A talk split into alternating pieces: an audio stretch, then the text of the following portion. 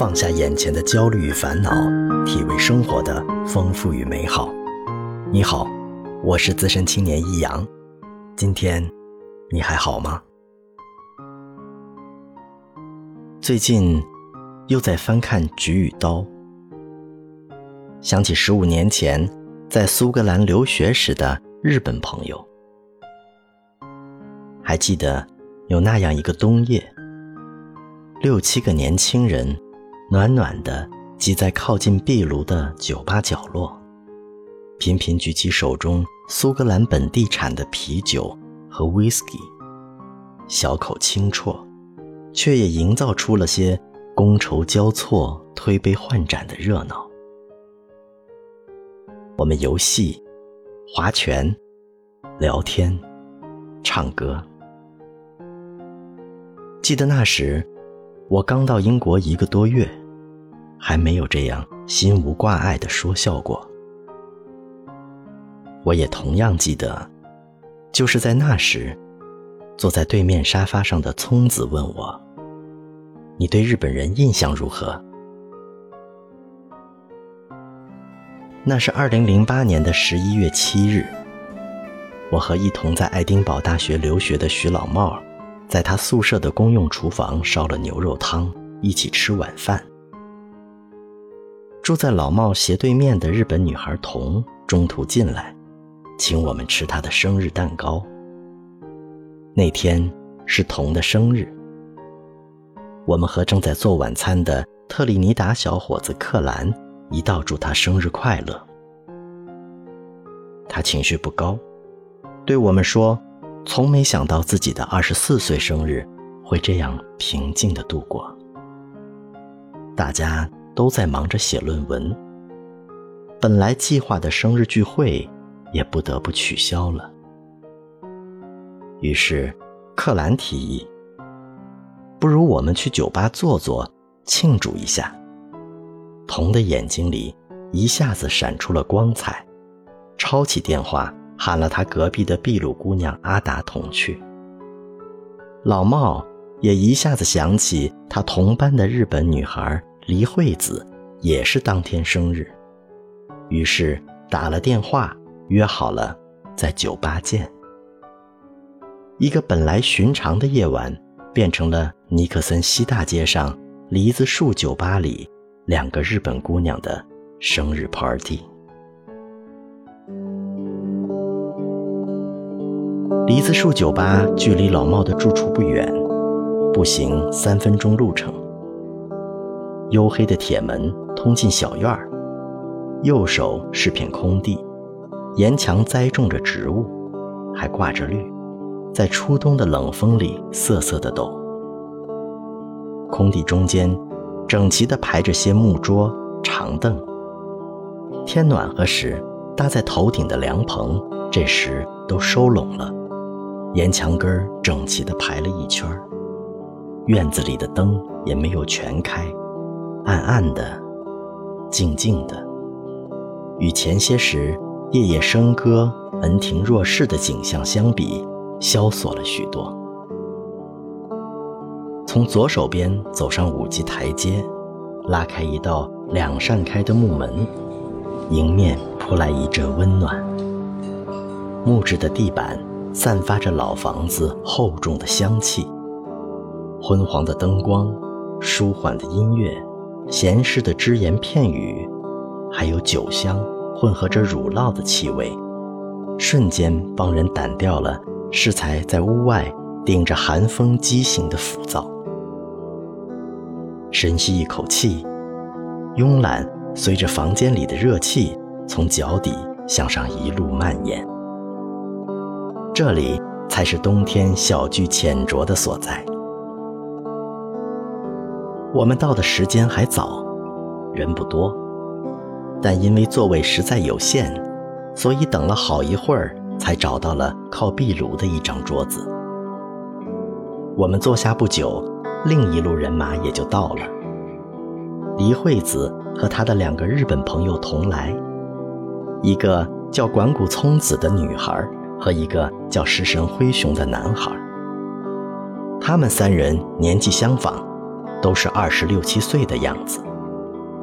李惠子读欧洲戏剧，聪子读环境研究，灰熊读国际法，都是一年的硕士项目。李惠子我是见过的，唇红齿白，小小的个子，看起来羞怯，却从上大学开始便参与继而管理一个民间剧团。聪子是那种一眼就能看出敦厚的善良女孩。瘦瘦高高黑黑的，说不上漂亮。灰熊看起来比两个女孩子更时尚。童见到他们很高兴，叽叽喳喳用日语和他们攀谈起来，嘻嘻哈哈一阵，又为照顾我们换成了英语。毕竟是年轻人，相互介绍完，大家也就熟络起来，吵吵嚷嚷的共同举杯，用各自的母语。祝童和黎惠子生日快乐。月色初上，小屋里渐渐拥挤了起来，嘈杂喧嚣，也为我们这几个亚洲人和南美人的热闹推波助澜。不知不觉，几杯酒下肚，彼此间更觉亲密，开始有一搭没一搭的拉起家常。灰熊从皮夹里。拿出他和一个漂亮女孩的合影给大家传看，那应该是几年前的相片。相拥的那一对小人儿，稚气青涩，幸福的让人艳羡。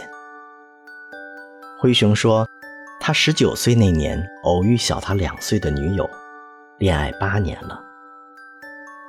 来爱丁堡前，他向女孩子求婚，女孩子含笑点头。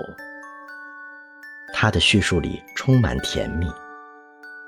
他让老帽教他一句中文：“能娶到你是我一生最大的幸福。”他跟着老帽一字一字认真的读，几个女生唏嘘感慨。我很好奇，为什么灰熊想用中文对未婚妻说这句话？我问他，他说他喜欢中文。还说他喜欢三国。他用中文说过三国，又转向其他几个日本学生用日语重复，他们也都做出恍然的表情。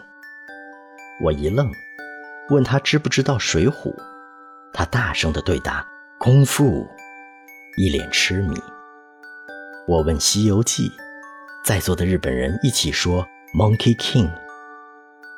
我和老帽又诧异又高兴，也把融入我们这一代中国年轻人集体记忆的那一部分日本因素翻了出来。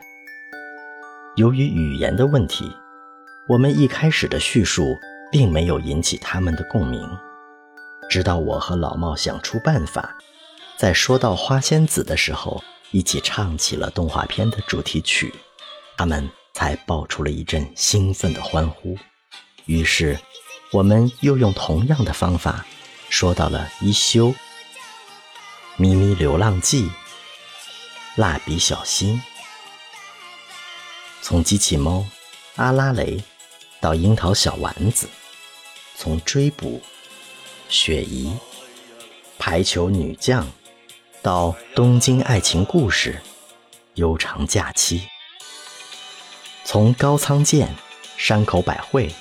到铃木保奈美、木村拓哉，我们或唱，或跳，或在纸上用汉字书写。他们欢呼，也配合着我们歌唱。阿达和克兰被冷落在一旁，插不上话，却也满含兴味地看我们表演。正当我在纸上一笔一划书写村上春树的时候，聪子问我。你对日本人印象如何？乍听这问题，我一时语塞，头脑里历史的阴影不时掠过。和我的同龄人一样，我对日本人的印象大多是间接的、复杂的，甚至是矛盾的。在我们的成长里，我们从电视里、电影里。书本上，报纸上，吸收了太多关于这个民族的冲突的信息。他勤奋、敬业、无畏，却也贪婪、做作、粗暴。他可以坚忍顽强，一如阿信和小鹿纯子；也可以残暴疯狂，一如屠城的恶魔。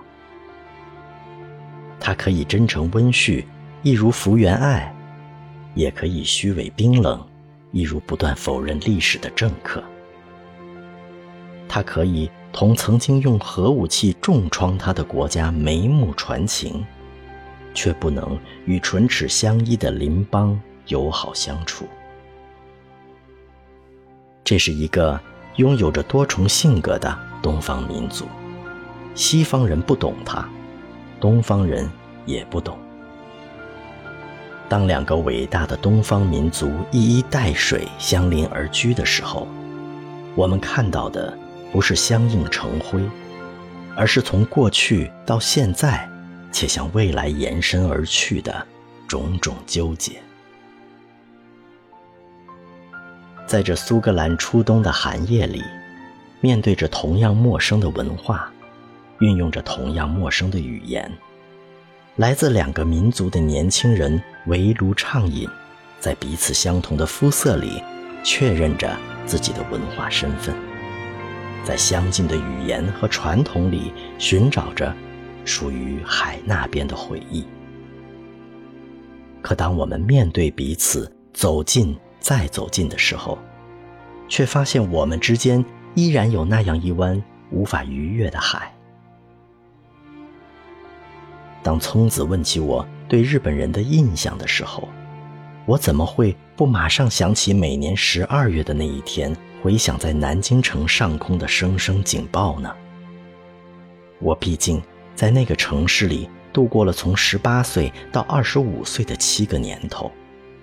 七个深深影响着我世界观形成的年头，而我也深信，这样的芥蒂绝不仅仅植根在我的心里而已。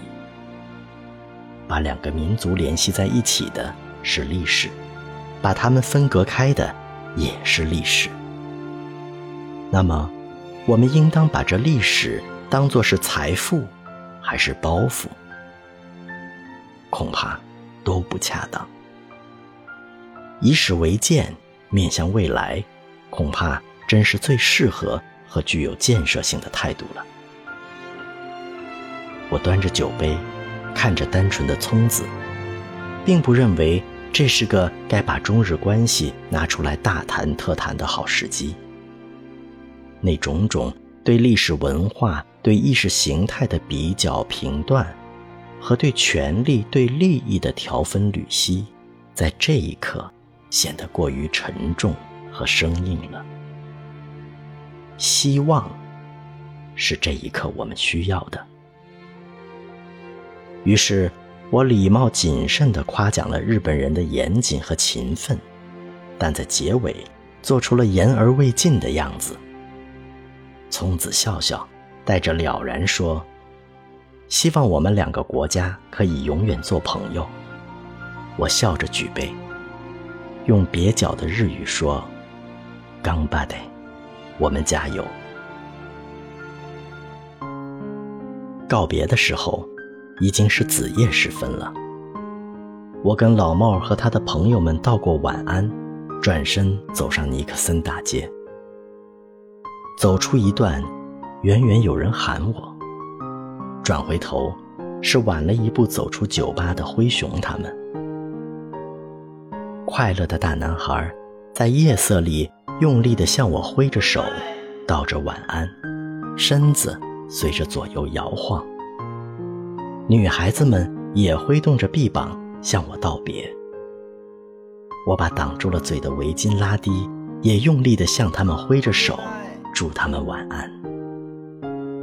嘴里呼出的白气竟然润湿了眼底，心里暖暖的。这就是今天分享的故事。你也会常想起那些让你觉得温暖的人、事和瞬间吧？期待你能讲给我听。分享快乐，分担烦恼，欢迎点赞订阅我的故事，也希望在评论区听到你的声音。我是资深青年一阳，愿你一切安好。